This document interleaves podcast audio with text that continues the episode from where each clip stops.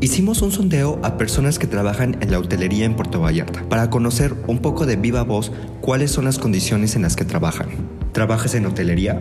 Sí, sí trabajo ya desde poco más de ocho meses. Sí, sí trabajo en la hotelería.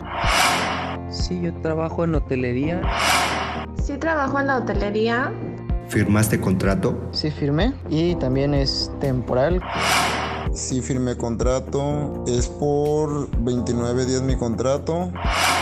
Estoy con un contrato, el contrato es temporal. Me lo dan por un mes y cada mes tengo que estar yendo a firmar. Firmé un contrato y mi contrato es por tiempo indeterminado. Firmé un contrato, mi contrato es temporal.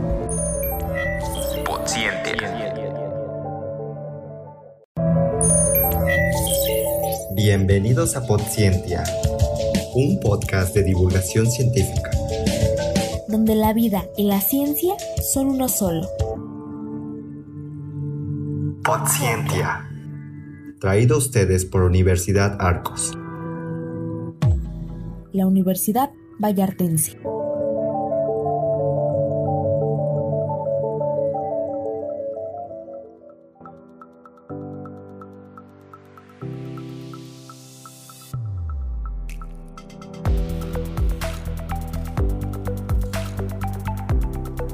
Hola, hola, bienvenidos de nueva cuenta a Podscientia, el podcast de divulgación científica producido por la Universidad Arcos.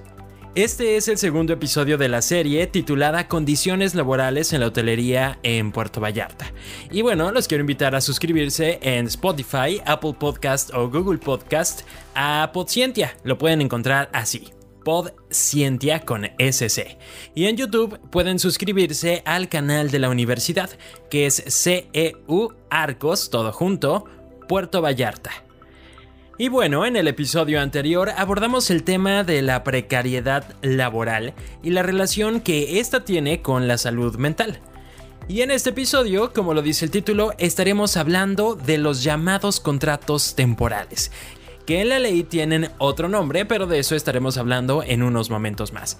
Para hablar de este tema, justamente me encuentro con tres profesionales de diferentes disciplinas. Se encuentra aquí, de nueva cuenta, Sara Paola Pérez Ramos, licenciada en psicología y egresada del doctorado en Ciencias para el Desarrollo, la Sustentabilidad y el Turismo. Hola Paola, gracias por estar de nuevo en este podcast. Hola, eh, bueno, gracias por la invitación nuevamente, un placer volver a estar aquí. También está con nosotros el maestro Ricardo Costilla Frasco, doctor en Derecho, maestro en Derecho Constitucional y Amparo, presidente auxiliar de la Sexta Junta de Conciliación y Arbitraje desde el 2009. Muchísimas gracias, Ricardo Costilla. Muchas gracias por la invitación, Sergio. Y finalmente está con nosotros la licenciada en contabilidad Liliana García Munguía, quien ha sido presidenta del Colegio de Contadores Públicos Costa Vallarta de Jalisco AC en el ejercicio 2020 y quien es actualmente coordinadora de la licenciatura en contaduría de la Universidad Arcos. Maestra Liliana, muchas gracias por estar. Muchas gracias, Sergio. Bien, pues para comenzar con este tema quisiera traer a colación eh, un artículo sobre precariedad laboral en México escrito por Rubio Campos que fue publicado en el año 2010 y él señala que se pueden considerar cuatro dimensiones que indican cuándo un trabajo es precario. Las dimensiones que él señala son temporalidad, vulnerabilidad, insuficiencia salarial y desprotección laboral. Por supuesto que a lo largo del podcast estaremos mencionando algunos de estas eh, dimensiones, sin embargo en este episodio vamos a centrarnos en la temporalidad, que sin duda es una de las características comunes del trabajo en la hotelería. Creo que si no es que todos, la mayoría de los hoteles realizan los contratos por tiempos determinados, generalmente de tres meses, a veces de seis meses, para mantener a su planta laboral, sobre todo a los trabajadores que se les considera nivel operativo. Y para entrar primero en el contexto legal y después eh, dialogar un poquito sobre el tema desde las perspectivas de disciplinas económico-administrativas y por supuesto también desde la perspectiva de la ciencia de la psicología, me gustaría preguntarle al doctor Ricardo Costilla si en la ley ¿existen estos eh, contratos temporales? ¿Cuáles son los contratos que se pueden celebrar en México para tener una relación laboral? Ok, eh, mira, en lo que tiene que ver estrictamente con la regulación que se encuentra de los contratos eh, en el apartado de duración de, los de la relación laboral en la Ley Federal del Trabajo, establece que existen los contratos por obra determinada, por tiempo determinado, por tiempo indeterminado. El contrato de temporalidad, en este caso, es una figura que se maneja en el artículo 41, 42 de la Ley Federal del Trabajo, que tiene que ver con la suspensión de la relación laboral. Y también maneja los contratos a prueba y los contratos de capacitación. Eh, se suele confundir mucho el contrato por temporada con el contrato por tiempo determinado. Eh, para efectos coloquiales o como la gente normalmente lo, acostumbra a manejar, siempre suelen eh, relacionar el contrato por temporada como el contrato por tiempo determinado. En específico para el tema que estamos hablando, que es la hotelería, suelen pensar que el contrato por temporada es el contrato por tiempo determinado, es decir, donde a mí me hacen un contrato por tres meses eh, termina mi relación laboral a los tres meses y luego la, eh, bueno, el hotel me deja descansar de tres a cinco días, ¿sí? Y bueno, se vuelve a renovar. Eh, es muy clara la ley federal del trabajo y señala que para poder decidir la temporalidad de un contrato es necesario analizar siempre y cuando la naturaleza de ese trabajo sí permita realizar un contrato de este tipo. ¿A qué nos referimos con la naturaleza del trabajo? A que si una vez que termina el tiempo por el cual fue contratado el trabajador, subsiste la materia de trabajo, es decir, sigue existiendo trabajo, sigue existiendo la necesidad de ese puesto de trabajo, sigue existiendo la necesidad de una persona que realice ese trabajo. Por ejemplo, eh, supongamos un supermercado. En un supermercado existen los cajeros, ¿sí? Y obviamente siempre van a existir un cajeros, o sea, siempre va a, ser, va a ser necesario un cajero. En este caso, aunque yo le hiciera un contrato por tiempo determinado, y pasaran los tres meses, por así decirlo, y terminara, como subsiste el trabajo, es decir, si se, sigue necesitando un cajero, subsiste la materia del trabajo, entonces el contrato se entiende automáticamente por tiempo indeterminado. ¿Cuál es la estrategia que se utiliza? Eh, no son válidos los contratos por tiempo determinado cuando subsiste la materia laboral, que muchas veces en la hotelería lo que hacen es, bueno, pasan estos tres meses y le dicen al trabajador, sabes que ya terminó tu contrato por temporada, ¿sí? Malamente dicho, pero es tu contrato por tiempo determinado. Porque así se le conoce en la ciudad, ¿no? La temporada alta y la temporada baja. Exactamente. Entonces terminó tu contrato por temporada y entonces, eh, pues bueno, te voy a finiquitar. Pero aquí es donde nos, aquí es, aquí está precisamente el, el, donde nos tenemos que fijar. Si ese contrato fuera válido, ¿por qué la necesidad de que firmen una renuncia? Si la renuncia es un acto unilateral donde el trabajador dice yo soy quien está, de, quien está decidiendo dejar de laborar. Entonces tan saben que, no es, que este contrato no es legal, no sirve, ¿sí? Que eh, precisamente por eso le dicen, sabes que terminó tu eh, la temporada, este, fírmame tu renuncia y vamos a darte otro contrato. ¿Sí? Para que no se vuelva un contrato por tiempo eh, indeterminado. Así es, cuando desde el primer día porque como lo establece la ley, solamente puede hacer un contrato por tiempo determinado cuando la naturaleza del trabajo así lo permita. ¿Qué caso tendríamos por naturaleza del trabajo? Por ejemplo, yo soy una empresa que me dedico a, eh, a campañas publicitarias, por así decirlo. Sí, entonces a mí me contratan, por ejemplo, ahora, eh, obviamente nosotros sabemos que las grandes marcas piden sus requerimientos para sus promociones, ¿no? A mí me contratan ahora para este, para eh, vender un nuevo whisky. Entonces me, van, me dice, ¿sabes qué? Queremos chicas de 20 a 30 años con cierto cuerpo y cierta presencia por una campaña que va a durar seis meses. Entonces ahí efectivamente puedo hacer un contrato por temporada. ¿Por qué? Porque a mí me están haciendo un contrato donde nada más como agencia de publicidad me están contratando por seis meses con ciertos requerimientos. En un trabajo que después ya no va a existir. Exactamente. Entonces, obviamente termina mi, temporada de publicidad, pues ya no necesito las chicas porque las contraté para el requerimiento que me hizo esa empresa. Ya no subsiste la materia de trabajo y se puede terminar la relación laboral. Ok, muchísimas gracias maestro. Entonces, entenderíamos que estas eh, prácticas de pedirle al empleado que haga una carta de renuncia no están cumpliendo con lo legal, es decir, no son legales. No, no son legales. Realmente no son legales y no lo saben las propias este, empresas que por eso piden esas cartas de renuncia. De hecho, la ley lo contempla. En el supuesto caso de que un trabajador demandara como despido injustificado después de que terminó su contrato y la empresa alegara que dijera, sabes que no fue un despido injustificado, fue justificado porque le, le di un contrato eh, temporal. Entonces, lo que le obliga a la ley en un tribunal es a que la empresa acredite que realmente ya no va a subsistir la materia de trabajo. Y si no lo puede acreditar, automáticamente se entiende por tiempo indeterminado y se traduce en despido injustificado. Ok, muy interesante.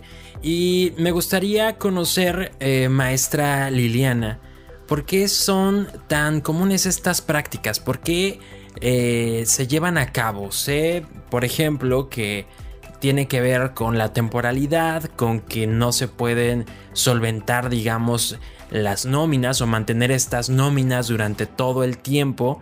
Sin embargo, me gustaría conocer desde su experiencia en lo administrativo y su conocimiento también de, todo lo que implica para un hotel mantener, administrar los recursos y demás, ¿cuál sería la razón por la que se aplica esta práctica o este hábito o esta maña?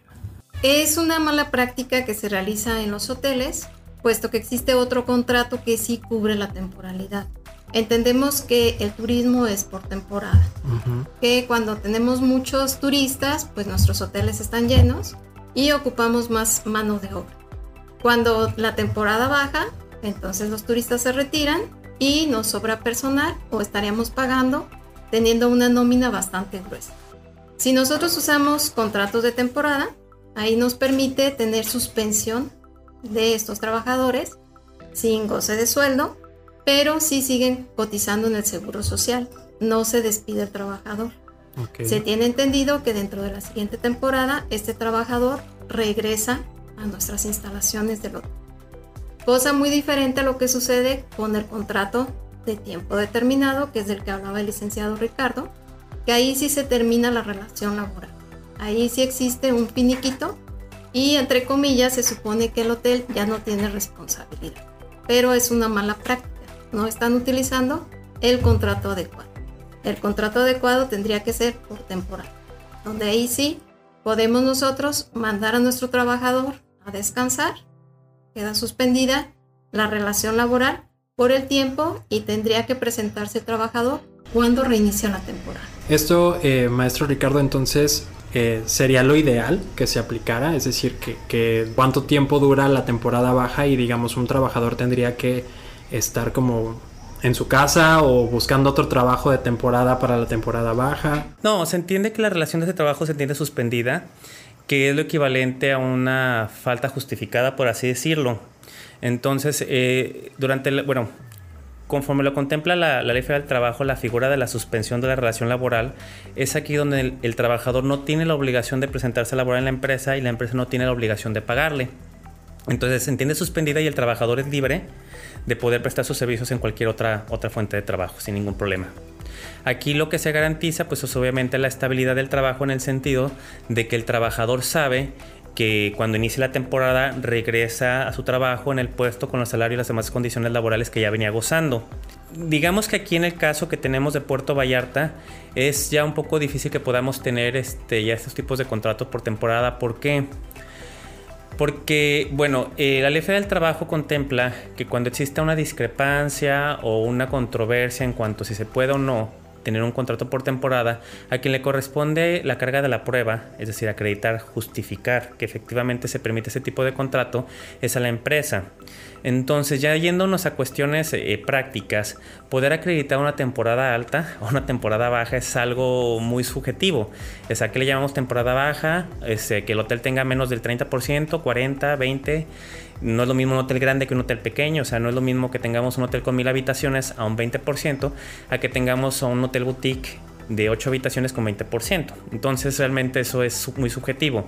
Y obviamente la carga administrativa para poder acreditar eso sería enorme. O sea, eso implicaría que, bueno, obviamente el hotel tuviera eh, el correcto manejo de sus nóminas, registros de entrada, sus cuestiones fiscales, etcétera, etcétera, para poder acreditar que en su momento realmente este, hay una diferencia. Entonces, este, en cuestiones prácticas eh, es un poco difícil que aquí en Vallarta. Lo ideal sería para que una empresa pudiera utilizar este tipo de contratos es que cerrara.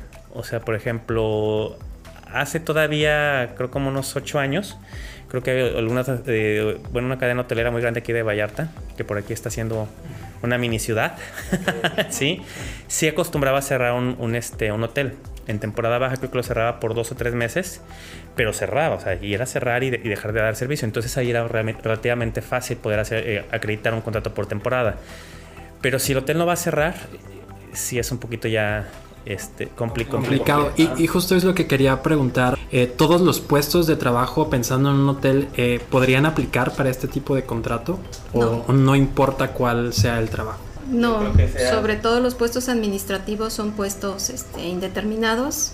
Estando el hotel con un, poca capacidad, poca ocupación, siempre se ocupa el departamento administrativo, además también el departamento operativo. El hotel trabaja los 365 días del año, las 24 horas, por lo tanto siempre tiene que haber gente que esté atendiendo, quien reciba al turista, las habitaciones tienen que estar preparadas, el restaurante tiene que estar funcionando, las albercas, áreas comunes. Entonces todos los departamentos operativos también tienen que tener personal de con contrato este, por tiempo indeterminado y algunas plazas pues sí las manejan por tiempo determinado. Quizás el único caso en que se podría manejar un contrato por tiempo eh, determinado sería en hoteles que manejaran grupos, muy en específico. Eh, hace años este, se acostumbraba que en cierta temporada vinieran grupos de europeos, ¿sí?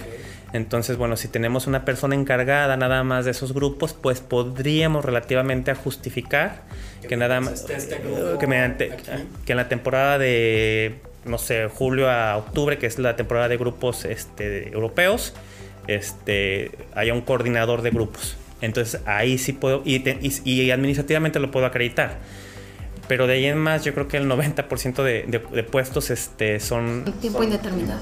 Ok. Y maestra Liliana, ¿Por qué, ¿Por qué existirá esta práctica? Es decir, más allá de satanizarlo o no, también de pronto es entender eh, la parte de los números, la parte administrativa, eh, por qué se aplica esto, por qué es más fácil, por qué es por esta vía, es realmente por hacerle daño al trabajador o cuál sería como la razón.